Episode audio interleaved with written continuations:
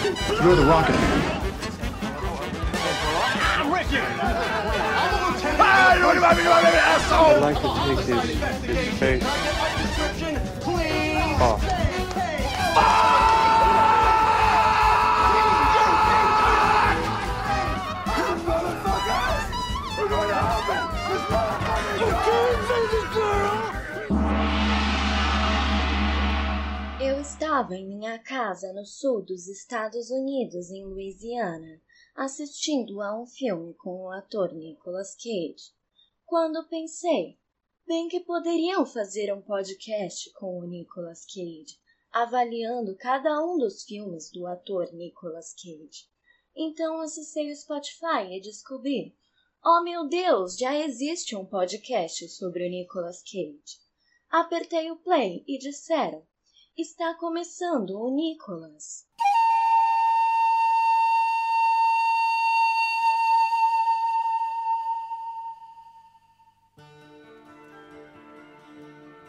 Está começando agora a investigação aleatória e recorrente sobre a carreira do astro internacional Nicolas Cage. Eita, Cages Nicolas são vários, né? inúmeros, é o que verso. Vai, mais de um, né? Legião, né? Nós somos legião. Então tá começando, Nicolas. É isso aí. Eu sou Roberto Rudinei e estarei aqui como seu host. Hoje irei fazer esse papel de ser seu host, né? Eu, eu adoro ser host. É a minha função preferida aqui no Nicolas quando eu sou host. Por quê? Porque eu não preciso me preocupar com nada. Eu não pesquiso nada. Eu apenas apareço. O que é bom demais. Mas eu não estou só, estou aqui com ele, que sempre está do meu lado, me apoiando, me dando suporte emocional, que é Pedro PJ Brandão. Suporte emocional até o momento em que provavelmente roubarei todas as suas coisas, né, Rodney? Talvez eu não seja tão seu Mas é amigo isso assim. que eu espero de uma amizade. Amizade né? é isso, né? Amizade é isso, cara. Amizade é aplicar golpes, clonar cartão. Fazer empréstimo com a agiota no nome dos amigos. Exatamente. E ele, que é quase um estagiário de agiotagem, JB Martins. Gostei que você botou aí no, no, na holofote, né, Rudy? Com uma, uma acusação de crime. Calúnia. Mas é, não é É verdade. crime, que- tal qual o Zeca Pagodinho. Não é verdade, eu não sou agiota, não estou estudando para tal. Gostaria, mas não estou. Porque é proibido, viu, Rudney? Não pode fazer essas coisas, não. então você tá me dizendo que é proibido os crimes? Não, aí não vamos. Não vamos Generalizar, né? Eu longe, só queria dizer que dizer que não é agiota é uma coisa que um agiota diria. Fica no ar. Fica no ar. E nós temos uma convidada especialíssima. E eu queria perguntar se ela tem alguma experiência com agiotagem. Já que tá no com algum contexto. tipo de subversão, crime de pequeno porte. Ira Croft, olá. Oi, gente, tudo bem? Para deixar claro, no Magicando a gente tem um editor profissional que se chama AJ, mas a gente chama ele carinhosamente de Agiota. A Jotinha, a Jotinha é nosso amigo. A Jotinha Oliveira é nossa amiga, já esteve Ajotinha aqui. é. Jotinha, porra. Pera, pera, que não é mais AJ, gente, é a Giotinha A Oliveira. Jotinha já esteve aqui emprestando o que? Dinheiro? Não, a sua voz para um programa. Episódio sobre 60 segundos, fica aí a sugestão. 60 segundos é exatamente o tanto de juros que ele colocou em cima do dinheiro que ele me emprestou quando veio aqui a Fortaleza. Exatamente. Porque a Jota é desses. Mas, gente, outra pessoa que. eu- esse eu tenho certeza absoluta que deve ter conta com a Jota. Pela quantidade de filme que ele faz e pela quantidade de dor de cabeça que ele dá pra gente, é Nicolas Cage. Eu queria perguntar se JP, que tá incumbido do Cage Fact, tem essa informação pra mim. Olha, hoje eu não vou poder te dar informação se o Nicolas Cage tem algum contrato, né, com a agiota ou não. Eu nem sei nem se existe. a- como é que chama a agiota em. Não, mentira, não sei se é. Loan Shark. Em Ih, inglês. Caraca, Loan é coisa que um agiota saberia. Não sei se ele tem se ele tem um account com o Loan Shark lá em Las Vegas, mas o que eu sei é que Nicolas Cage, como já foi informado aqui há, há algumas edições, está gravando um mais de um filme de Velho Oeste, né? Mais de um? Mais de um, são dois filmes. É, não lembro qual é o nome do segundo, mas o nome do primeiro, ou de um deles pelo menos, é Butcher's Crossing, um filme baseado em um livro que eu não li. E o filme eu vou ver, né? Porque, enfim. Mas ele tava gravando esse filme e nesse filme ele tá realizando dois sonhos do ouvinte aqui. Não ouvi, não meu, né? Meu. Do- dois sonhos meus do, enquanto, enquanto pessoa obrigada a ver todos os filmes de Nicolas Cage, que é ver um Faroeste com o Nicolas Cage, porque de algum jeito ele nunca fez. Acho que ele começou a carreira numa época que não se fazia mais que a Faroeste, agora está se voltando a fazer, né? De vez em quando tem um. E a segundo sonho, que eu acho que é compartilhado aqui com os colegas de mesa, que é de ver Nicolas Cage careca. E é, o fato de hoje é isso, ele tá careca no filme, no Watchers Crossing, ele tá parecendo... Quem ele parece careca assim, com barba? Não é o Azagal, não. Tô olhando porque pra cara dele tentando identificar, ele parece Pessoas alguém, carecas com barba são todas muito similares entre si, né? Elas têm um certo tipo de. Porque o Nicolas Cage tem aquela cara de É, Nicolas Cage, é, né? é, Uhum. como, é como se você tivesse um deepfake, assim. Toda pessoa careca de barba é igual. Aí você só muda o rosto. e aí, no caso, é um rosto do Nicolas Cage, assim. Isso, isso. O que eu posso dizer é que a, care- a cabeça dele é pontuda. Ele seria uma cobra peçonhenta se ele fosse uma cobra, né? não sei como é que funciona. Não sei como é que funciona isso. Mas enfim, tomara que, que nesse filme aí ele mate cobra peçonhenta na cabeçada enfim. Caraca, isso é quase uma descrição de filme de ano, né, bicho? Amei. Nossa, agora eu tô imaginando esses filmes, as pessoas realmente careca com a cara do Nicolas Cage. Vários, né? tipo Vários. assim, inúmeras pessoas carecas com a cara do Nicolas Cage. tipo, um, um quero so- um quero ser Nicolas Cage em vez de quero ser John Malkovich. Caraca, não, não. Tipo, um apocalipse de Nicolas Cage, sabe? Você é mordido por um Nicolas Cage e você começa a se tornar um Nicolas Cage. vira. Um apocalícolas. assim, tipo, gigantesco. e que todo mundo fica careca com a cara do Nicolas Cage. Meu Deus, Hollywood, contrata nós.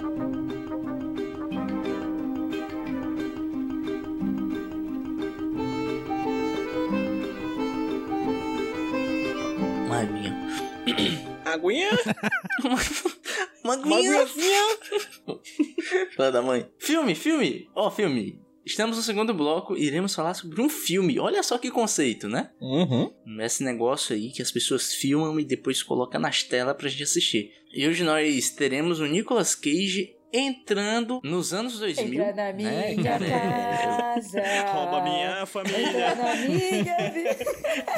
Coma minha família inteira. Mexe como estrutura financeira. Meu Deus. Mas, gente, vamos, vamos lá, contextos. Nesse filme chamado Os Vigaristas. É, JP, você que é a pessoa Oi. do inglês aqui, como é que é a pronúncia dessa porra em inglês, em inglês aí? Os Vigaristas. Não? Obrigada. Desgraça!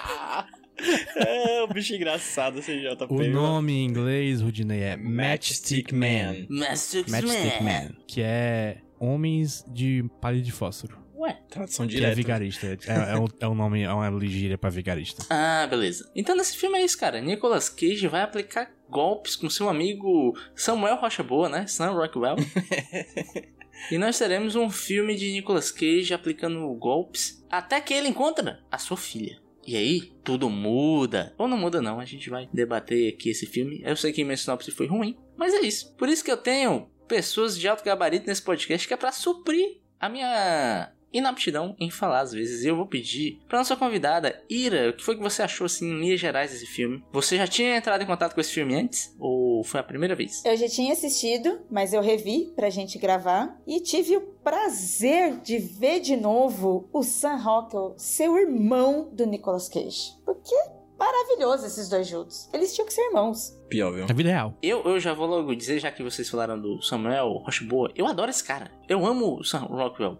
Mas ele, por muito tempo, ele foi um ator, aquele cara, né? A gente já falou muito desse conceito. Que é o ator que não tem nome. Ele é sempre, ah, aquele cara, né? É o cara que dança. Uhum. Todo filme ele dança. Mas é uma boa dança, eu apoio a dança. Sim, Não, sim, é, com certeza. eu sou apoiador da dança também. Mas sim, Ira, e aí? Como foi reassistir esse filme? Você conseguiu ver coisas novas? Foi legal? Foi muito legal, sim. A minha lembrança principal desse filme era muito mais sobre o golpe, né? Deles serem vigaristas mesmo.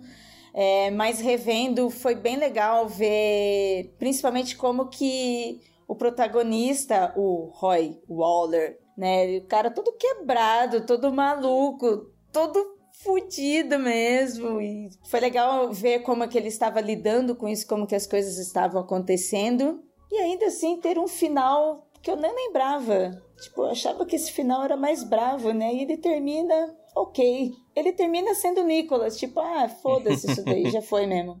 Eu admito que eu não tava esperando esse final, né? E é engraçado porque esse filme me deixou muito confuso, porque eu passei ele todo agoniado, porque eu sentia que eu já tinha visto esse filme, mas eu não conseguia encaixar a cara do Nicolas Cage na minha lembrança, sabe? Então, foi estranho acompanhar esse filme, porque eu não conseguia conceber Nicolas Cage nesse filme que eu já tinha visto antes, mas eu não eu lembrava. Eu estranhei que eu achei ele muito novo, eu não lembrava dele estar tão novo nesse filme. E aí, na hora que eu fui ver, eu, nossa, esse cara foi tanto tempo assim que eu vi esse filme e não é um filme tão antigo assim. Em 2003, né? É, então, mas ele tá bem novo no filme. Uhum. Tem seus 14 aninhos. 14? Que nem a filha dele. Isso, 14 anos. 14? Não, 18. 18. De humanas, né? Pô, o filme já é maior de idade, pô. Mas, mas PJ, e tu? PJ, esse é o outro filme que eu assisti e pensei em você porque eu achei que você ia gostar muito desse Cara, filme. Cara, eu curti. Curti pra caramba de verdade, assim. Eu não tenho nada muito de ataque ao filme.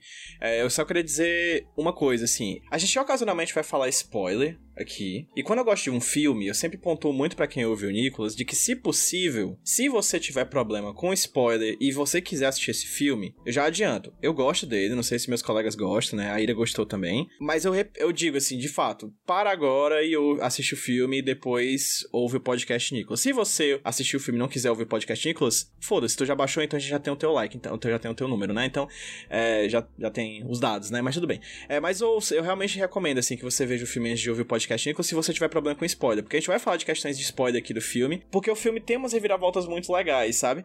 E eu acho que, em questão de filme pro Nicolas Cage, eu acho que o Ridley Scott aí não poderia ter achado outro ator perfe mais perfeito, assim, pro personagem. Porque tem uma coisa que fugiu do que a gente falou nesse primeiro momento, que, ok, ele é um vigarista. Mas ele não é só um vigarista. Ele é um, vigor um vigarista que tem toque. É um vigarista que tem um transtorno obsessivo compulsivo. Então, assim, uhum. é um cara que durante o filme ele atua como um personagem que é dodói, assim, né? Tem várias questões, vários problemas. E dentro desse personagem que ele tem vários problemas, ele atua dentro de golpes. Então, assim, é um filme que tem um ator que atua dentro do filme, assim. Então, ele tem várias camadas, assim, de atuação que encontram no Nicolas Cage o personagem perfeito, assim. É um, é um personagem que exala uma Nicolas Cageanice, assim, sabe? É, sei lá, ele é inspirado num filme, num livro também, né, meu dizendo.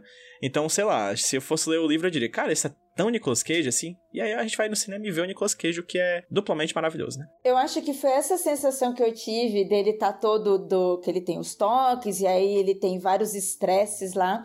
E eu não me lembrava de, de tantos detalhes sobre isso.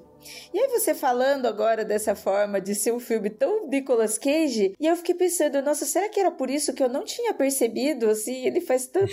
é tanto Nicolas Cage que eu não percebi as coisas que ele tava lidando no filme. é, ele chama a atenção para si, né? Ele chama a responsabilidade para si e a gente esquece que o filme existe. O, o engraçado é que uma das minhas críticas ao filme é que ele é too much Cage às vezes. Mas eu acho que isso fica um pouquinho para depois, quando a gente focar mais em Nicolas Cage porque eu também quero colher a opinião de JP Martins. É, eu, eu também gostei bastante desse filme, eu já tinha visto também, só que foi um problema eu já ter visto, porque, como o PJ falou, esse filme aqui, é, o spoiler pode estragar ele, né? Uhum. E qual o maior spoiler se não assistir o filme inteiro antes, né? é o maior dos spoilers, né? é o maior dos spoilers. E eu lembrava do filme inteiro. Eu não sei como, porque eu vi esse filme tem, tipo, uns 10 anos, mais ou menos. Eu lembrava do filme inteiro, acho que ele me marcou, não sei porquê, eu vi na TV, tá ligado? E isso, isso me fez ficar prestando atenção que é outro filme, quando você vê assim, você já, você já sabe o que acontece, sabe? Ele é outra parada. Eu, eu queria lembrar como era que eu me sentia a primeira vez que eu vi esse filme, porque eu queria saber como era descobrir aquelas paradas que acontecem lá, lá pro final. Que aqui eu já tava só esperando acontecer apesar de ter uma virada, e é uma boa virada, eu acho que ele não é um filme que se sustenta só nisso, uhum, sabe? Não. Ele tem mais coisas ali dentro, ele tem mais carne para você morder. Tipo, eu acho a parada que mais me prendeu no filme são os personagens, que é engraçado, são poucos, né? Pouquíssimos. Mas eu sinto que eu passei tanto tempo com eles que no final do filme eu meio que já conhecia o modus operandi de cada um. Eu acho que isso é muito importante pro desenrolar dele, principalmente ali na metade final, você meio que já saber como é a rotina de cada um dos personagens, né? Então eu acho legal a gente passar um pouquinho pelos personagens. Não sei se vocês concordam. Tem três principais, né? O primeiro deles é o Nicolas Cage, que é esse golpista de, com toque, mas ele também tem um parceiro no crime, que é o Sam Rockwell, que é o oposto de uma pessoa com toque. é uma pessoa extremamente bagunceira, né? E que dá a entender que o Nicolas Cage foi meio que o mentor, né, do Sam Rockwell. Exato. Eu queria dizer que eu já, eu já disse que eu gosto muito do Sam Rockwell, mas ele, mas é engraçado porque a gente falou aqui, eu concordo com vocês, que esse é um personagem do Nicolas Cage, né? E o personagem do Sam Rockwell é um personagem pro Sam Rockwell. Verdade. Total. Inclusive eu tenho alguns Rockwell moments aqui. Porra, perfeito. Porque eu acho que os dois personagens casam muito bem com os dois atores. Porque o Sam Rockwell, isso é uma coisa que ele já fez bastante, ele tem muito uma cara de cafajeste. Uhum. Canastrão. Nossa, muito canastrão. É o tipo de pessoa que você nunca confiaria na vida pra qualquer coisa. Só que o lance é que ele é um cafajeste, um canastrão fracassado. Porque você vê que ele é meio que um merda, né, bicho? Então ele é um cara charmoso, mas é um charme que ele vai. ele É tipo o paradoxo do filme ruim, né? O filme ruim, para ser bom, ele tem que dar a volta, né? E ficar bom. O charme do Sam Rockwell nesse filme, ele vai até o finalzinho ali e não volta pra ele ser um cara charmoso de, falho, de fato. É um cara charmoso falho. E eu acho isso muito bom. Eu gosto demais da química dos dois. Nós concordamos isso mesmo. São dois personagens feitos para os atores, né? Dá para dá até para ver assim que a atuação deles tá super natural, né? Somos o que somos aqui neste filme. A química entre eles é tão boa, é tão boa que quando chega no tal final, né? Você fica satisfeito com aquilo. Sim. É um final inesperado e você fica bem com aquilo. Sabe? Você, nossa, se fosse outro ator, talvez eu ficasse puta com essa situação. Mas não, eles têm uma química tão grande que até no problema, até nos problemas que eles têm, nas falhas que eles têm, eles combinam. E aí eu vou colocar o terceiro elemento dessa equação, que eu também acho muito bom, que é a Alison Lohman, que é a filha do Nicolas Cage, né? Porque a vida do Nicolas Cage como golpista com toque muda no momento em que ele descobre que ele tem uma filha que há 14 anos nasceu e ele nunca teve contato. E ele vai atrás dessa filha, encontra essa, Uhum. essa, essa, essa menina, a Alison Lohman, que é a atriz, né, no caso. E aí, cara, a. Como é? A. A Angela. Angela, exato. E aí, cara, eu acho ela tão carismática. tipo, é impressionante, assim.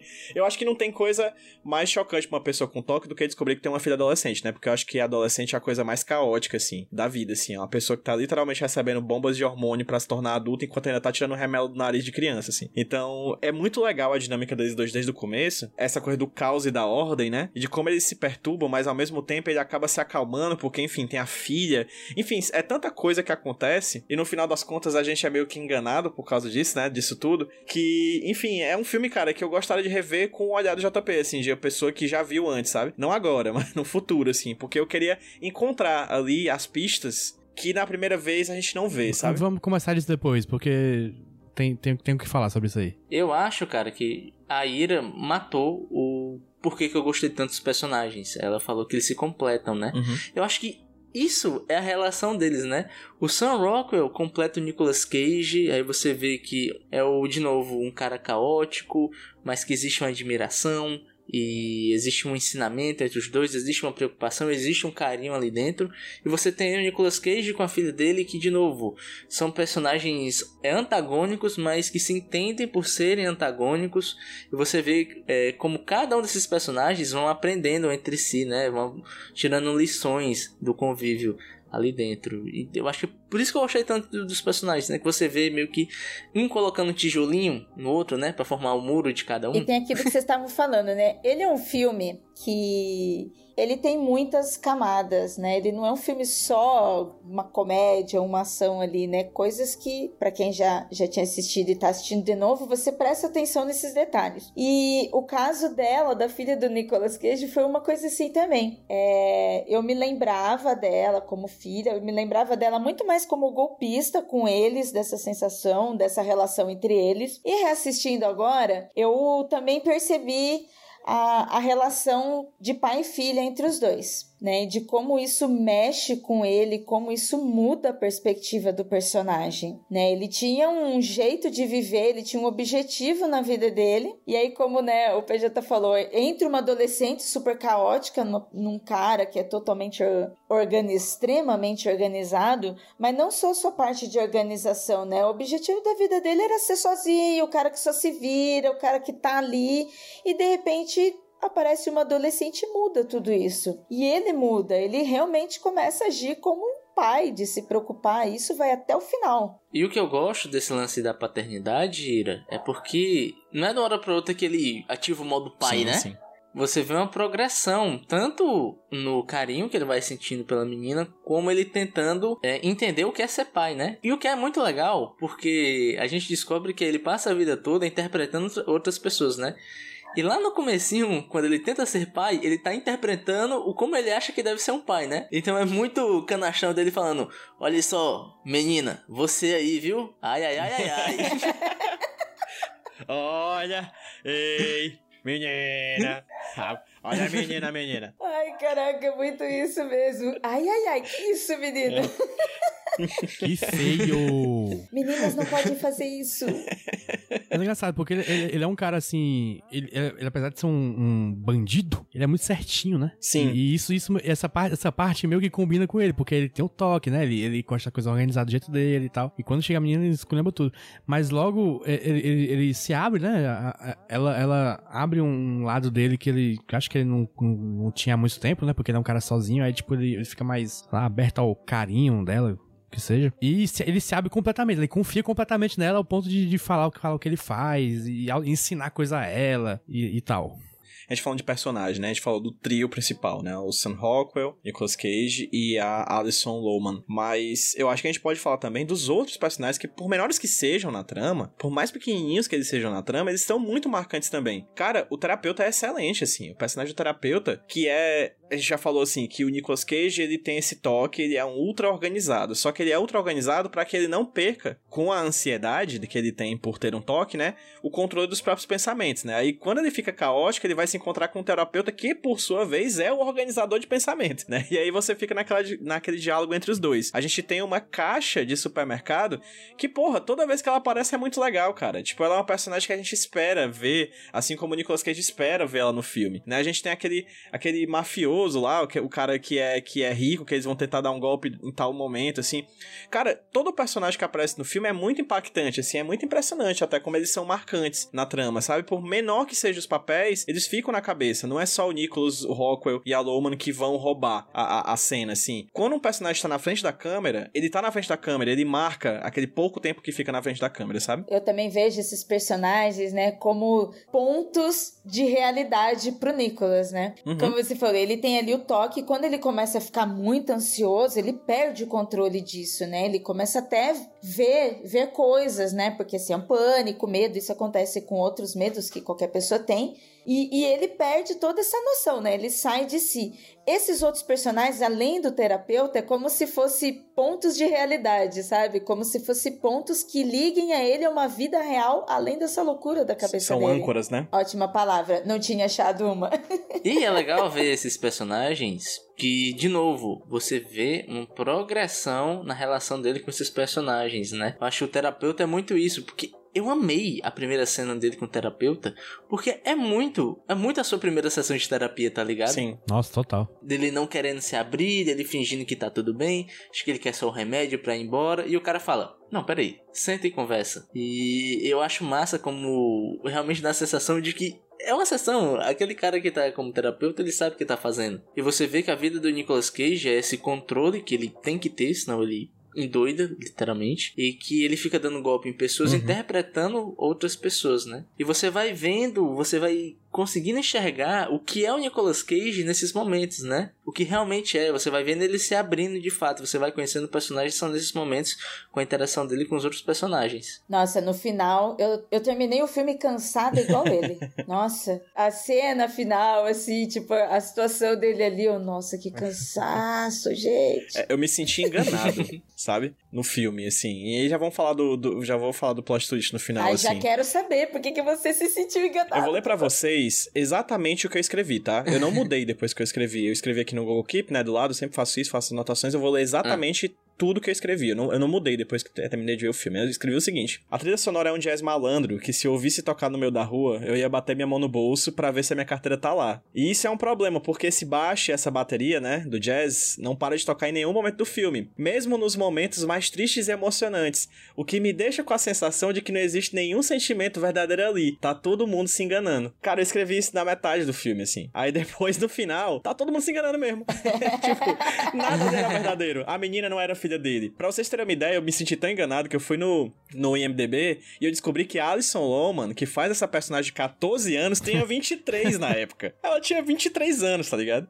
Aquela- Não, mas o filme ele mostra isso, né? é no final, né? Quando, é, É. quando descobre isso. Então, assim, eu me senti enganado. E, porra, o filme é isso. É sobre se sentir enganado, tá ligado? É sobre sofrer um golpe. Eu, tipo, eu vi um filme pensando que ia ser uma coisa, eu me emocionei, eu chorei, eu fiquei tenso, eu fiquei feliz. Eu realmente fiquei feliz, assim, com ele como sendo pai. E no final ele não era. Eu Se me apeguei apegou, à né? ideia. Que nem ele, entendeu? Então, assim, no final do filme eu me senti enganado. E, porra, o filme é sobre isso, né? É sobre vigaristas, né? E ele acabou passando a mão na minha bunda e eu não notei. Nossa, e principalmente porque esse filme é de 2003. Antes dele, em 2001, tinha sido lançado o Ocean's Eleven, o 11 Homens e um Segredo, Uhum. o remake. E ele é um filme todo good vibe, todo rap, né? É, Você vai assistir esse filme Vigarista e você vai entrando nesse embalo aí da musiquinha, tal, dele todo malandrinho pra lá e pra cá, mesmo com os problemas dele, você tá torcendo por ele e tal, né? E aí quando chega no final que tem essa virada, não é um final feliz. Né? Uhum. E aí você fica com essa sensação que você está, né? Quando eu assisti da outra vez, quando eu assisti a primeira vez, eu também levei um susto, né? Fiquei assim, sabe, realmente, só que você tá assistindo e você faz caras e bocas pra TV, ninguém tá te vendo, mas você. Nossa! Sabe? Sim. Quando eu já assisti na segunda vez, que eu já sabia disso, então eu já não fui né, nessa parada aí, mas eu fui surpreendida de novo ao gostar do final, porque aí eu gostei e achei muito legal a reação dele, a reação da situação, como que como que ele aceitou tudo isso. Sim, eu, eu- ia até pontuar que eu acho esse um final super feliz. Sim, é, é um, é um final verdadeiro, né? tá. É um final No mundo de verdadeiro. mentiras é um final verdadeiro. É isso mesmo, nossa, exatamente. Poético, né? O, o final, ele, ele. É tipo um. Assim, o cara se deu mal, né? Ponto. Mas não se deu mal, porque ele. é, Aquilo libertou ele pra ter outras experiências que acabou sendo É, bom então, pra ele. né? exatamente. Apesar do filme não se tratar sobre isso e depois acabou, acabou, né? Não tem, é, não tem sequências, mas você fica com essa sensação mesmo, essa do final real, né? Como o PJ falou, porque realmente é isso que ia acontecer. Ele não ia fazer mais nada do que isso, né? E essa libertação, porque o cara, além dos toques, né? Ele já tava interpretando tantos papéis, fazendo tantas coisas ali que já tava biruta, Sim. né? E se você prestar atenção nesse final do filme, ele não tem um, um toque. Assim, ele, ele dá um, uma piscadinha no final. Mas tirando isso, ele tá completamente controlado, né? Ele tá, ele tá no controle da situação o tempo todo. Quando ele vê a menina no final, né? Ele, ele não se descontrola nem nada. Ele, ele tá fica lá, puto, conversa né? com ela tipo, de boa. como qualquer pessoa ficaria. Tá puto. Mas, mas ele fica no É, controle. então não tem essas, essas reações que ele teria de ansiedade antes. É porque eu acho que no final das contas ele acaba se libertando do maior papel que ele achava que tinha que interpretar, que é dessa pessoa que precisa ter dinheiro. A vida que ele leva não é uma vida de luxo. Ele tem dinheiro porque parece que ele foi ensinado a ter dinheiro, né? Ele guarda tudo. né? Exatamente. Aí, tipo, meio que a vida dele é ganhar esse dinheiro, mas sem propósito. E no final ele entendeu que de fato era sem propósito, que ele não precisava daquilo. Eu acho massa porque o filme acaba com esse golpe, que quem dá o golpe nele é o Sam Rockwell, né? E a Ira falou um negócio que eu achei massa, que você não fica puto com o Sam Rockwell. Por quê? Porque é exatamente isso que o personagem iria fazer. No final, é, eu pensei o seguinte, olha só, por que eu não vi isso antes? Era exatamente isso que ele tava, que esse cara faria nessa situação, sabe? No começo do filme, o, o Sam Rockwell, ele sugere pro Nicolas Cage fazer um golpe longo, né? Um golpe que Exatamente, demora. aham. Aí o Nicolas Cage fala, não, não, não, isso não é comigo não. Mas é exatamente o que o Sam Rockwell fez, Um pô. golpe longo. E até essa libertação que ele teve, né, na, na vida dele, não só de golpes, né, mas o, mas o peso que ele acabou adquirindo por causa da filha, né? Porque no início do filme, pô, ele era um macho escroto, né? Ele mesmo fala pro, pro terapeuta que ele deu o soco da mulher dele e mandou ela embora de casa grávida. E aí foi Uhum, atrás de uhum. dinheiro, né? Como vocês falaram, essa coisa bem americana, né? De correr atrás, ganhar dinheiro, juntar dinheiro, juntar dinheiro. Quando a menina aparece na vida dele, que ele tem essa mudança, ele começa a sentir isso, ele vai tendo essa progressão, né, de se vendo, né, no meio de tudo isso, e, e quando acontece essa libertação no final, é, ele também se sente livre disso, né, de um passado que ele tinha errado, que ele foi depois lá conversar com a, com a ex-mulher, soube que não tinha filha nenhuma, que não existia nada, e tirou esse fardo também, né. E também é o lance de sim, ele passou a vida toda enganando pessoas, ele passou a vida toda pondo pessoas na situação em que ele se encontra no final. Então, ele não é atrás de uma vingança, é tipo ele falar, ok, esse cara mandou É bem. muito ladrão É. que rouba ladrão, tem 100 anos de É, perdão. É, é. exatamente. exatamente. E ele fala durante o filme que ele, é- ele não é um conman, ele é um con artist. Porque ele faz as pessoas darem o dinheiro pra ele.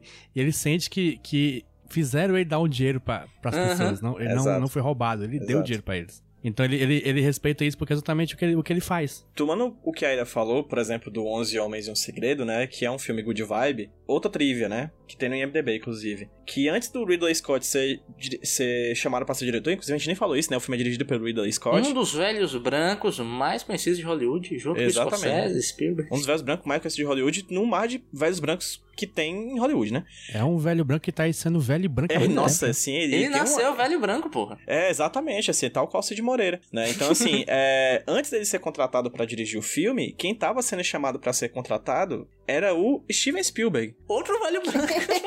Que aparentemente, em Hollywood, o diretor só pode fazer um filme de estelionatário, porque ele escolheu fazer Prenda-me se for capaz, em 2002. Então, assim, ele ficou. É, os vigaristas, prenda-me se for capaz, os vigaristas, prenda-me se for capaz, aí foi, né, ganhar Oscar com Tom Hanks e DiCaprio, assim, deixou o Nicolas Cage com Sam Rockwell de lado. E aí, o filme é de 2002, né, e esse filme do- dos vigaristas é de 2003, assim. O começo dos anos 2000 foi o ano dos vigaristas, assim. Quem era agiota naquela época se viu muito representado, assim. Foi uma boa safra de, de ladrão. Não, foi, né? sem dúvida alguma, foi um, um momento divisor de águas, assim. Muita gente hoje é agiota porque se viu na tela e disse, é isso que eu quero ser quando crescer. E Olha aí. é tipo, sei lá, ver um jogador de futebol que você ama, assim, ou sei lá. Eu não sei. Você sente isso, gente? Daqui a, daqui a pouco vai ter reportagem da Record aí. Esse filme Ah. tá fazendo as crianças idiotas. Agiota. E mais um velho branco rico, né? Que eu, eu não lembrava, que é do Ryder Scott, não lembrava nem um pouco. E ainda com trilha do Hans Zimmer. Eu, Hans eu Zimmer. joguei no Google. Exato. Nossa, eu nem lembrava desse monte de gente nesses filmes, viu? Hans Zimmer que foi o homem que inventou a trilha Isso, sonora, isso. né? Grande, o Hans Zimmer que também já fez o, a trilha daquele outro filme lá que a gente viu, como é que chama? O do guarda-chuva, e Flecha. O Waterman. homem do Isso. Waterman. O Sol de Cada Manhã. Ótimas trilhas, as duas. É com o Nicolas? O Sim, Nicolas Cage. Sim, baita filme. Se pôr na minha lista. já que estamos falando de Nicolas Cage, vamos falar de Nicolas Cage, pô. É, né? 40 minutos de, de gravação, Tem a gente esse não falou no ainda. filme. Não é, caraca, 40 minutos. Muitos Nicolas Cages a ser falados aqui. Pois agora vamos para os Cage Moments, momentos de Nicolas Cage. E eu queria começar porque eu queria falar sobre um negocinho que eu falei lá no começo, que eu achei que em alguns momentos o Nicolas Cage pesou demais aqui. Eu achei que Ridley Scott não soube dosar Nicolas Cageice. Porque, sim, é um personagem, é um personagem pra ele. É um papel quase que escrito pra ele. Mas eu acho que em alguns momentos a interpretação dele ficou um pouco carregada demais. E eu coloco um pouco de culpa no, no Ridley Scott em alguns momentos. Por exemplo, a primeira vez que você é apresentado ao como ele fica quando as coisas saem do eixo, né? É quando a- ele tá dando um golpe num casal de velhinhos. A mulher abre a porta e Pra mostrar isso, Ridley Scott coloca uma luz estourando assim na cara dele, e a cara dele ficando uns cortes rapidinho assim. E eu não gostei, porque eu achei que ficou muito over, sabe? Acho que esse momento era pra você deixar o ator trabalhar, você entender o drama do ator pela atuação. Não precisava de tanto artifício ali em cima, sabe? Uhum. Mas aí tu falou mais do Ridley Scott do que do Nicolas Cage. Pois é, então, por isso que eu estou culpando o Ridley Scott por não saber O Nicolas dosar Cage, o Nicolas Nicolas Cage Cage. não foi over nessa cena. O que foi over foi ah, os Não, eu achei over, eu achei over. Mas assim, porque eu estou falando da cena como um todo. Atuação, montagem, iluminação, tudo faz parte da cena. Eu acho que talvez a produção de cena, né? Mas eu tive Uhum. os sentimentos contrários ao seu. Eu não Olha achei over assim no filme, pelo contrário, eu senti falta dele ser um pouquinho mais over. É, revendo o filme, eu pensei, poxa, ele é um filme pô, vigaristas, né? O nome tá ali. Nicolas Cage, Sam Rockwell, é um momento de se libertar. Eu esperava que ele fosse até um pouquinho mais. Existem, existem vários momentos que ele tem os seus roupantes, mas eu, eu senti muito mais que era da parte dele estar tá em descontrole por causa da ansiedade dele do que realmente o Nicolas sendo Nicolas. Eu adoro os roupantes dele. Eu gostaria de fazer isso também, mas eu não sou o Nicolas, então se eu faço isso na rua, né, posso causar algum tumulto, não vai ser muito bem. Mas eu senti falta dele até ser um pouquinho mais de Nicolas. Suas caras e bocas, sabe? Aquele momento, pô, Tô fazendo um filme que eu tenho ansiedade, tenho toque, sou descontrolado, então eu vou ser descontrolado. O que é doido, porque ele é um personagem paradoxal, né? Enquanto ele tem toque, ele é comedido. Né? Então, assim, eu, eu, acho, eu achei a atuação dele muito boa.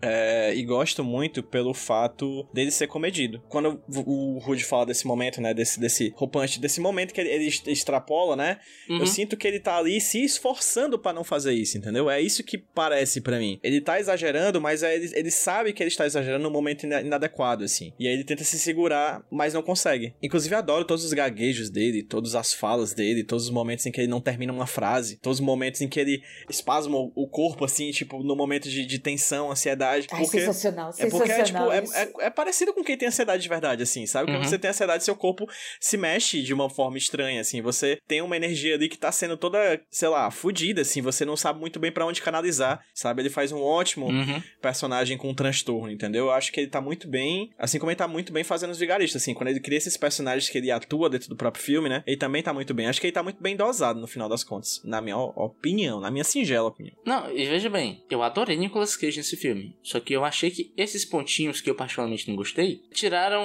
uma atuação que poderia ser perfeita para mim, sabe? Uhum. Faltou um pouquinho mais de tato, sabe? No momento final. O diretor final. estragou, né? Que ódio. e, e, assim, as coisas que eu não gostei no filme também são do Ridley Scott, assim. Sendo bem sincero, eu achei muito problemática em alguns momentos a montagem, os cortes da edição. Parece que as cenas terminam antes do que deveriam terminar e já começam uhum. outra, sabe? Eu fico assim, pera, eu ainda nem consegui entender o que foi que acabou de acontecer e já tô em outro lugar, em outro espaço, sabe? Tem uma cena em que tá o Nicolas Cage, o Sam Rockwell e o cara que eles vão aplicar um golpe no restaurante. E de uma cena para outra eles estão fora do restaurante. É, tipo, muito rápido, assim. Eu não entendi o que, que aconteceu no meu tempo, assim. Sabe? Parece que a conversa tava continuando em dois lugares diferentes. Não é uma vibe meio Scott Pilgrim, que quando você tem uns cortes muito rápido de uma cena, você já tá no meio da rua e depois já tá numa boate, super rápido. Pareceu que foi feito de, de, de uma forma meio inadequada mesmo, assim. Me pareceu um erro de, de corte que eu fiquei, assim, meio, meio confuso o que que tá acontecendo, sabe? As transições meio feias também, né? Ele, às vezes, ele usa essas transições para disfarçar isso, eu acho. E é meio feio, ele, assim. Ele, ele não sabe, não sabe muito, parece não saber muito é, como ligar uma cena a outra, ele só faz um. Aí junta magicamente com uma transição bizarra. Manda uma transição de Star Wars, né? é, ele, é, ele manda um, manda um movie maker ali e já era. Movie Maker 2003. Eu não tinha prestado, eu não tinha prestado atenção no filme que, que isso era do diretor, né? Da, não tinha, não me liguei tanto assim nesses cortes. Mas você falando isso faz muito sentido para mim agora, porque por exemplo, o vilão do filme, não o Sam Rockwell, né? Porque o Sam Rockwell, apesar de dar o golpe, ele não é o vilão, mas o cara lá, né, o, o bandidão lá, eu fiquei muito confusa com as partes dele também. E eu achei muito curto, muito rápido, mas eu não tinha prestado atenção que era do da edição de filmes. E agora você falando isso, eu tô pensando que realmente, sabe, pode ser algo mal trabalhado ali. Tipo assim, whatever. Tanto é que eu não entendi, aí eu, ah, mano, dane-se, não tô vendo por causa desse cara, tô vendo por causa do Nicolas mesmo, sabe? Mas ele ficou um vilão super solto pra mim ali, sabe? Bem sem gracinha. Uhum, concordo. Esse filme todo, pra mim, me parece muito um entre trabalhos do Ridley Scott, tá ligado? Tipo, ele achando uma identidade ou coisa do tipo? Não, nem isso. Tipo assim, ele, ele fez um filme que demandou um certo trabalho, ele tá com um projeto mais pra frente. Nesse entremeio, não, vou fazer um filme mais simples aqui pra rodar, tá ligado? Rude, Antes desse, ele fez o Falcão, Falcão Negro e Perigo, é isso que chama? Falcão Negro? Aham. Uh -huh. Falcão Negro e Perigo, logo depois ele fez Cruzada. Então foi Puts. tipo.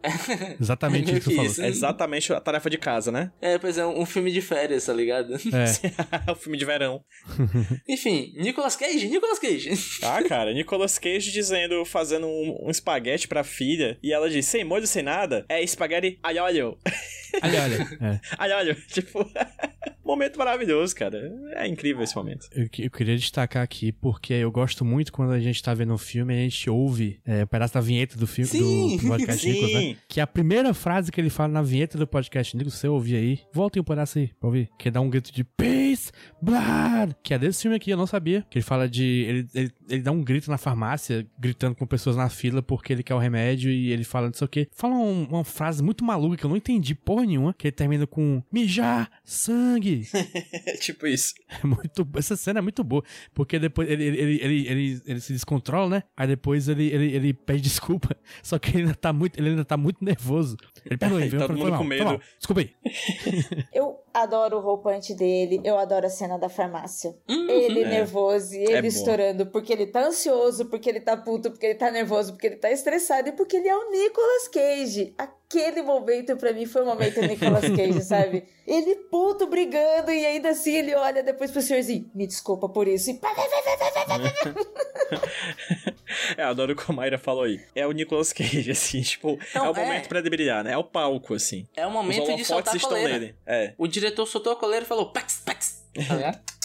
Inclusive, outro momento de farmácia, né? Porque também tem um muito bom em Bad Lieutenant. Vício é? frenético. Vício Vício frenético. Pensei- no momento que ele entrou na farmácia gritando, eu pensei nesse filme. também. Nicolas Cage não pode ver uma Pague Menos, meu irmão. Ele em, louco. Bangkok também, ele faz cena em farmácia também. Verdade, então, assim, verdade. o Nicolas Cage em farmácia, uma drogazil, uma pague menos, uma. Farmácia dose é a nova, certa. nova, farmácia é a nova Nova Aliança pra ele. É, uma Big Bang. Olha aí, produtores, E- mais uma, ó, investidores aí de cinema, ó, mais uma chance de roteiro aqui nesse podcast.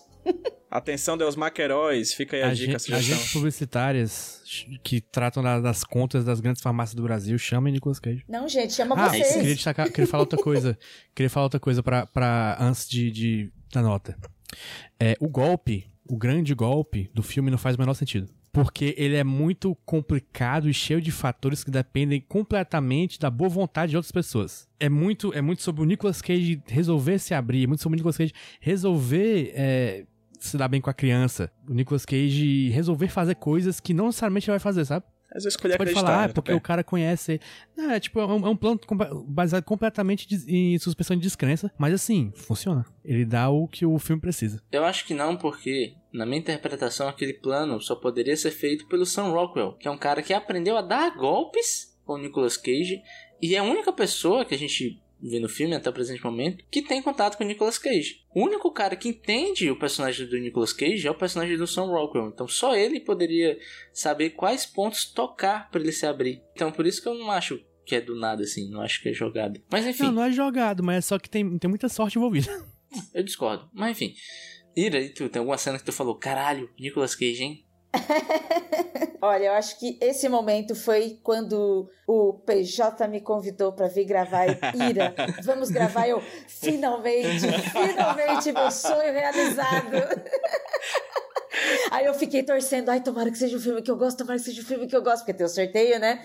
Aí fica lá, fica lá. Aí eu, puxa, mas a maioria que eu gosto já foi, não vai ser o que eu gosto, e agora? Aí ele falou os vigaristas, eu, ai, eu adoro esse filme. Ira, o bom de se ter sonhos baixos é que é fácil de realizar. Né? É, Exatamente. É, tudo, é, tudo é questão de expectativa, gente. Alinhe suas expectativas com as mais baixas possíveis. Ai, gente.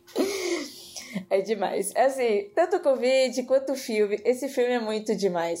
eu, assim, eu acho que é uma pena. Eu vejo que esse filme ele não é mais comentado, ele é meio que um filme esquecido, assim, né? Como vocês falaram, foi um filme de férias, né? Então não é um filme que se fala bastante. Mas é um bom filme, é um bom assim. É um bom filme. É o roteiro dele, a ideia, sabe? É Isso mesmo que a gente falou do de como foi feito, né, pros, pros atores, os personagens foram construídos, pô, isso mostra também um, um carinho de quem tá escrevendo, de quem tá produzindo. É muito legal. Esse filme que traz Nicolas Cage correndo com a bunda de fora, hein? Putz. E traz Sam Rockwell passando o controle literalmente. Putz, esse é o meu Rockwell cu. Moment. e literalmente, ele pega um telefone e esfrega na, na pinta e no ânus, tá ligado? Tipo, é, é muito Sam Rockwell, É muito bicho. podrinho. É sério, eu veria ele fazendo isso no Homem de Ferro, tá ligado? Caralho, o Sam Rockwell tá no Homem de Ferro, né, velho? Dois. Ele é totalmente aquele cara no o Homem de Justin Ferro. Hammer.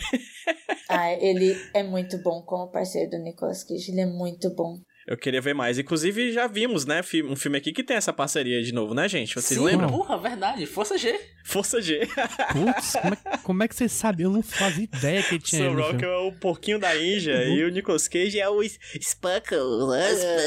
né? É maravilhoso. Meu Deus do céu. gente. Muito bom. A melhor topeira que esse cinema já viu. Hum, notas. Vamos dar notas. Vamos dar notas. Vamos dar notas. Vamos dar notas. Primeira nota que eu quero, que era a nota da nossa convidada, Ira Croft, por favor. Notas pra esse filme. Nós temos duas notas, hein? A nota do filme como filme, a nota do filme como filme para palco de Nicolas Cage. Hum, 1 a 10, gente. Uma 10. Uma 0 a 0 a 10. 10. 0 a Zero a 0 dez, você é, pode Gente, também. quem é Era que mesmo. dá zero pra um filme do Nicolas Cage aqui nesse podcast? né? Por favor, né? Hum, depende, hein? Hum. A gente vai te chamar, vai ter um segundo convite, viu, Rita? A gente conversa. Olha, esse filme pra mim eu vou de 8. É. Opa! Vou de 8. E só não bateu 10, porque depois da nossa conversa aqui, principalmente sobre alguns erros ali do diretor, né? Se ele não tivesse errado, ganharia um 10. Porque eu gosto, gostei demais. Tanto o roteiro do filme, argumento, a história ali, o final. Final, gente, que maravilhoso esse final. Eu comecei esse programa falando do final, né? É, então vou de 8. E filme do Nicolas Cage? Eu acho que eu vou de 8 também. Nota boa. Tá boa, porque o diretor não deixou que ele fosse mais, né? Que é o que a gente comentou aqui, ainda ficou meio preso ali, né? Mas eu acho que foi muito bom, sim. Ele é um, é um personagem para o Nicolas Cage, então, assim, tem tudo a ver com ele.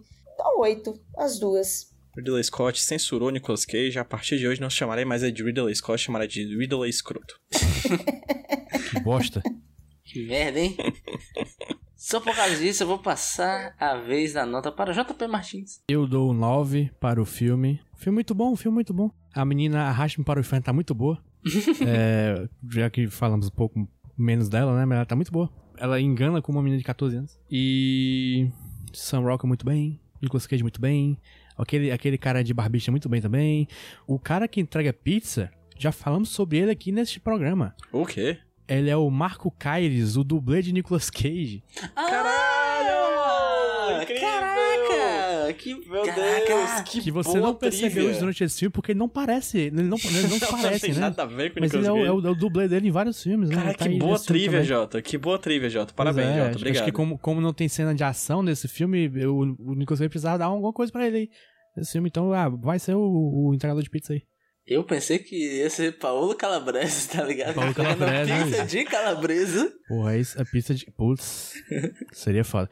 Mas não é, e. Muito bom. Também, nota pro Nicolas Cage, 9. É, Bom. eu vou dar minhas notas. É, é engraçado, por quê? Eu gostei bastante desse filme. e Eu acho que é um filme que você, 20, deveria ver. Mas a nota é zero. Mas ele não é um filme perfeito, ele não é um filme 100% redondinho, ele tem algumas coisinhas ali, tem algumas questões com ele. Eu, eu acho que o PJ gostou, mas eu não gostei tanto da trilha. Em alguns momentos eu achei que ela tem batidas muito óbvias. É, eu também tenho, tem esse probleminha que aí o PJ me atentou, né, pra montagem, que às vezes ela é um pouco deficiente. O final, eu gosto muito do final, mas eu particularmente cortaria fora o reencontro do Nicolas Cage com a menina. Meio que a, a mensagem ficou redundante. O filme poderia passar a mesma mensagem sem aquele trecho, mas o trecho existe lá e não é que seja ruim, eu só acho redundante. Então, pra mim, o filme é um filme nota 7,5, mas é um 7,5 do coração. É um 7,5 delícia. Assiste esse filme. E Nicolas Cage, novizão. Esse um ponto é culpa de, de Ridley Scott. É tudo culpa sua, senhor Ridley. Rude, sabe o que esse final, esse final me lembrou agora que tu falou? Hum. O final do terceiro Batman, que o, o Alfred acena e aparece o Batman, né? Uhum. Uhum. sendo que não precisava, era só terminar ali. É o Nolan dizendo, ó, ó, gente, vocês não entenderam não, né? Mas aqui o, o Batman aparece aqui. É o, é o que eu chamo de momento PowerPoint, tá ligado? Que o diretor puxa um PowerPoint. Venham só, alunos. Venham. Líder da quadrilha, né? Dono do esquema. Talvez ele pudesse até fazer isso, mas não tão longa, né? Ele poderia, tipo assim, o Nicolas. Em alguma situação, o Nicolas só vê a mina, ou tipo assim, ela passando num carrão, sei lá, um restaurante, alguma coisa assim, Verdade. né? Uhum. Não precisaria ter toda aquela cena ali, né? Entre eles, aquela conversação. Até Exatamente. porque se ela fosse uma golpista melhor, não teria acontecido isso. Ela é vacilona. Vacilou, Ela vacilou vacilou. ali. Otária. E PJ Brandão, você que também é otário. Ah, isso aí eu sou demais. Boa, boa isso aí eu sou demais. segue. Você compra tapete também? Compro. Compro tapetes. É...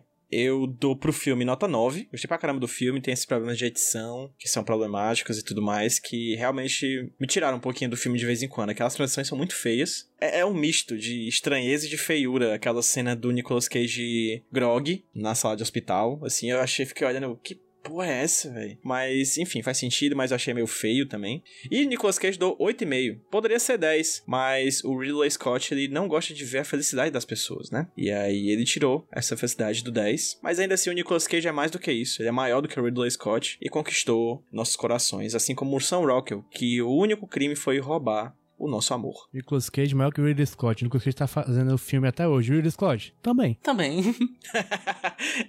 Tô, é, Nicolas Cage faz três filmes diferentes por ano. O Ridley Scott faz o quê? Três filmes diferentes da franquia Alien por E- ano. Esse, esse ano ele fez dois. Da franquia Alien junto. Não, filmes, mas enfim. E dois com Adam Drive, que é o Nicolas Cage brasileiro.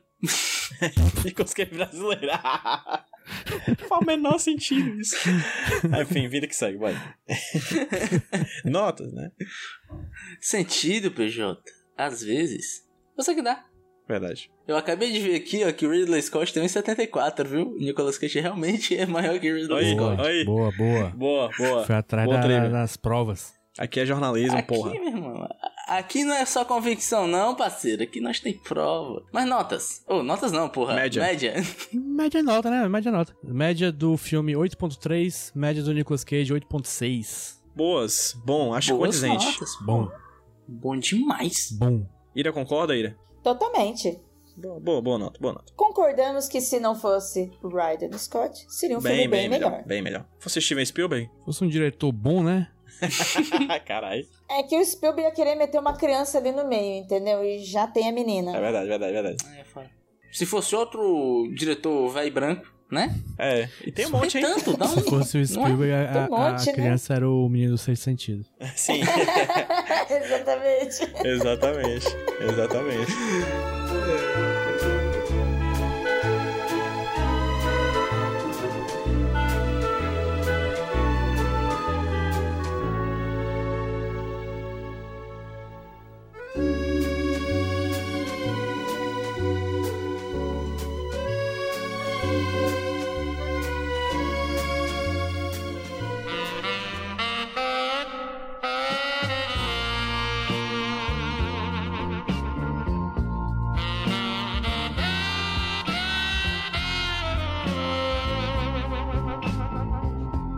Passando agora só para o Porque Tem Queijo no Meio, o bloco da galera. Todo mundo ama, todo mundo adora. É o bloco unanimidade entre os ouvintes. Não há ninguém que reclame. E também ninguém que elogie. Que conversa. Que simplesmente ninguém se importa. Mas eu me importo bastante, eu me importo muito, PJ, com o que você vai trazer hoje. E o que é? O porquê tem queijo no meio? Tô jogando aqui pra vocês aqui no grupo, ó, no geral, um link. Não precisa ver agora não, vocês veem depois. O link do College Humor, canal do YouTube, com um vídeo chamado Nicolas Cage's Agent. é uma sketch de humor, né? Como vocês podem imaginar, sobre o agente do Nicolas Cage. Existe um rapaz que interpreta esse agente e ele tá em conversa com o Nicolas Cage, dizendo: Nicolas Cage, você não pode fazer qualquer filme que aparece, cara. Por exemplo, mandaram aqui pra gente esse filme em que você interpretaria um prisioneiro que pede por favor pra sair da prisão e o guarda deixa você sair, é meio sem graça, você não pode aceitar qualquer coisa. E aí tem um ator, cara, que faz a voz exata do Nicolas Cage, é igual a voz do Nicolas Cage. Ele fala, I mean, tipo, eu tô dentro. E aí o filme é uma sucessão de ideias bostas em que a todas elas o Nicolas Cage diz que topa fazer parte. Assim, basicamente, toda vez que tem uma nova ideia, ah, o Nicolas Cage, bora, aí aparece atrás do cartaz, suasticamente, tipo... Aí tem, você vai viver o Superman. Tô dentro. Não, não, não é o Superman, é o gato do Superman, eu topo. tipo, ele vai fazer a voz do gato do Superman.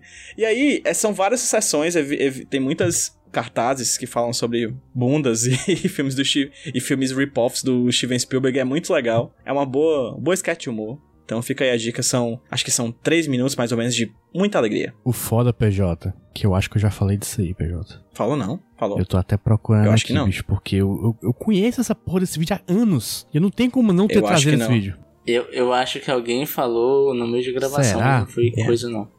Eu acho que nunca Mas falaram. se, se, se, foi, é mais um caso aí de, de, de plágio, né, desse, podcast. Se não for, se não for, é isso aí, é novidade. Se não foi golpe.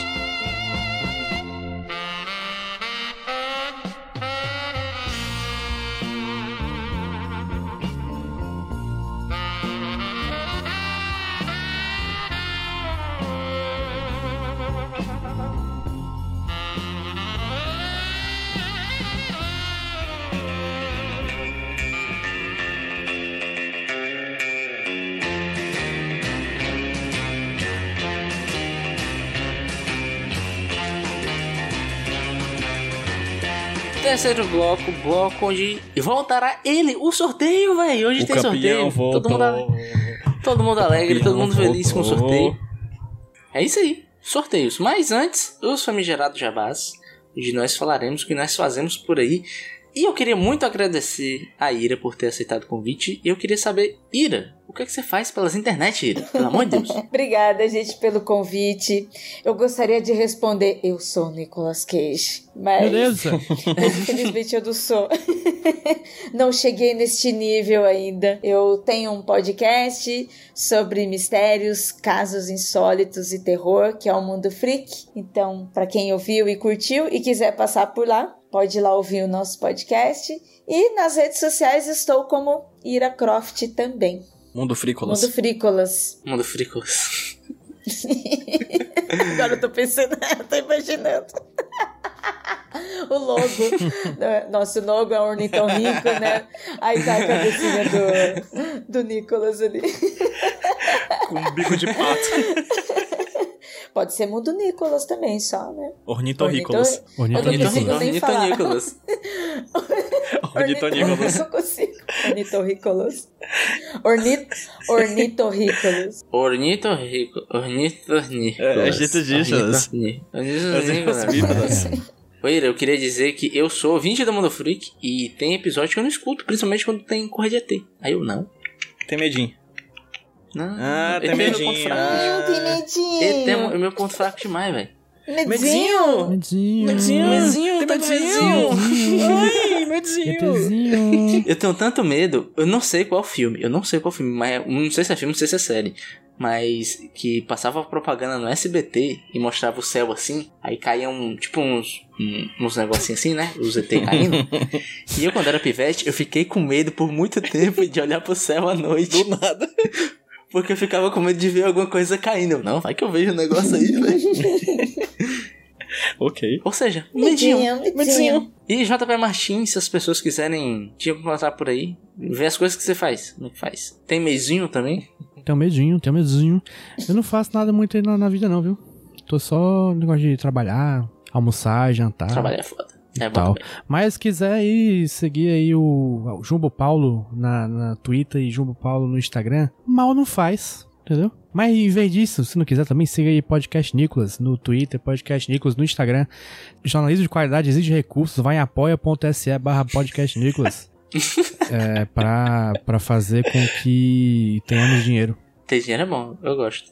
E o Cucucu, Tem velho. o Cucucu, o Cucucu, que não é 3Cu, é 3Cu, que é o meu podcast que eu faço com minhas amigas Liara e Tainá sobre os filmes de Andy Samberg. É, vai tá pra sair. Já, que- essa altura já deve ter uns quatro aí online. A ideia pode parecer parecida com o Nicolas, mas a execução é uma esculhambação, porque não tem o Rudney editando. Então, é, uma esculhambaçãozinha legal.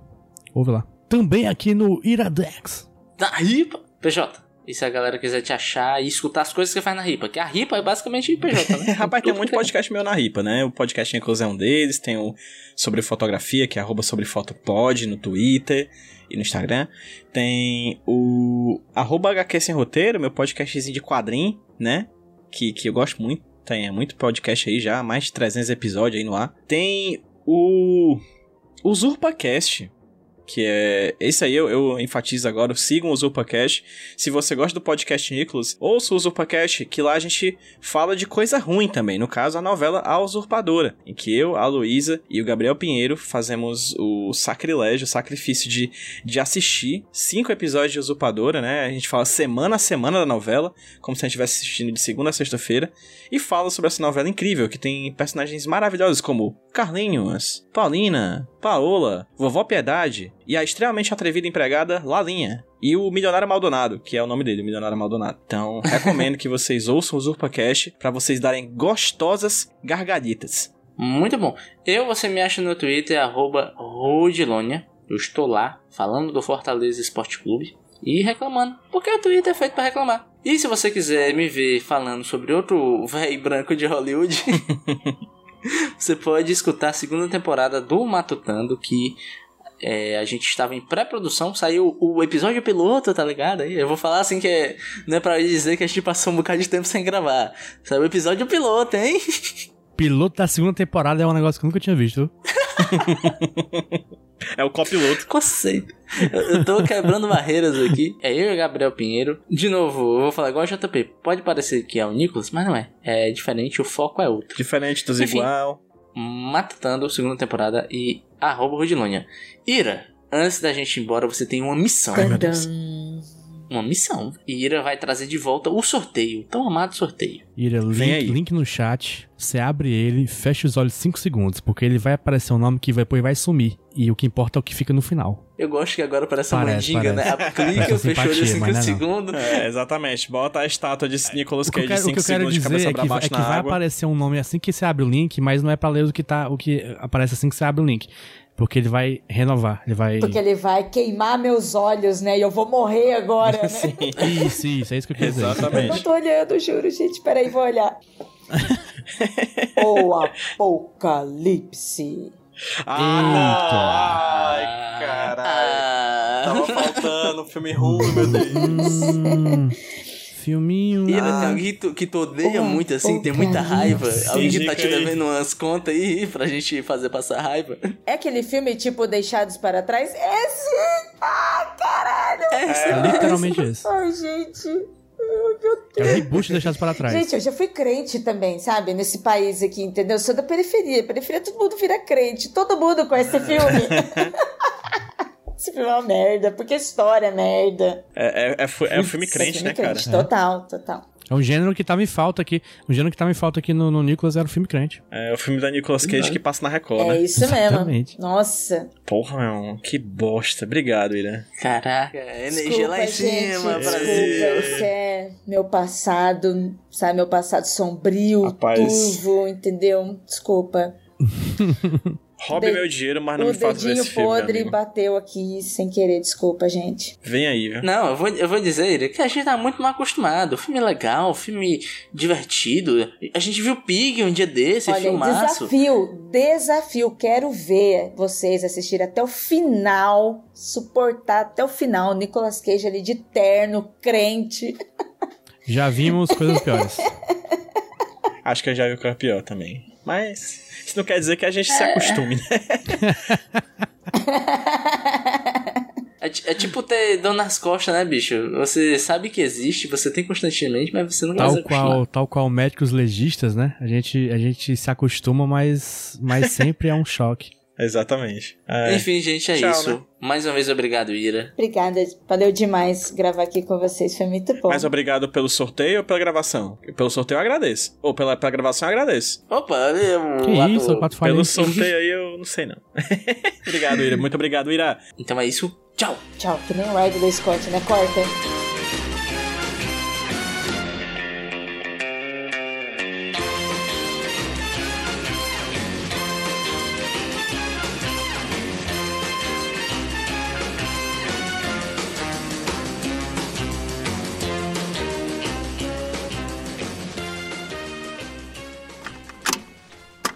Eu sou o Rudinei e eu editei esse podcast. Eu sou o JP e eu sonorizei ele. Você pode ajudar o Nicolas compartilhando com seus amigos. E dando 5 estrelinhas no iTunes. Ajuda a gente, por favor. Deixe o seu recado depois do bip. Tchau!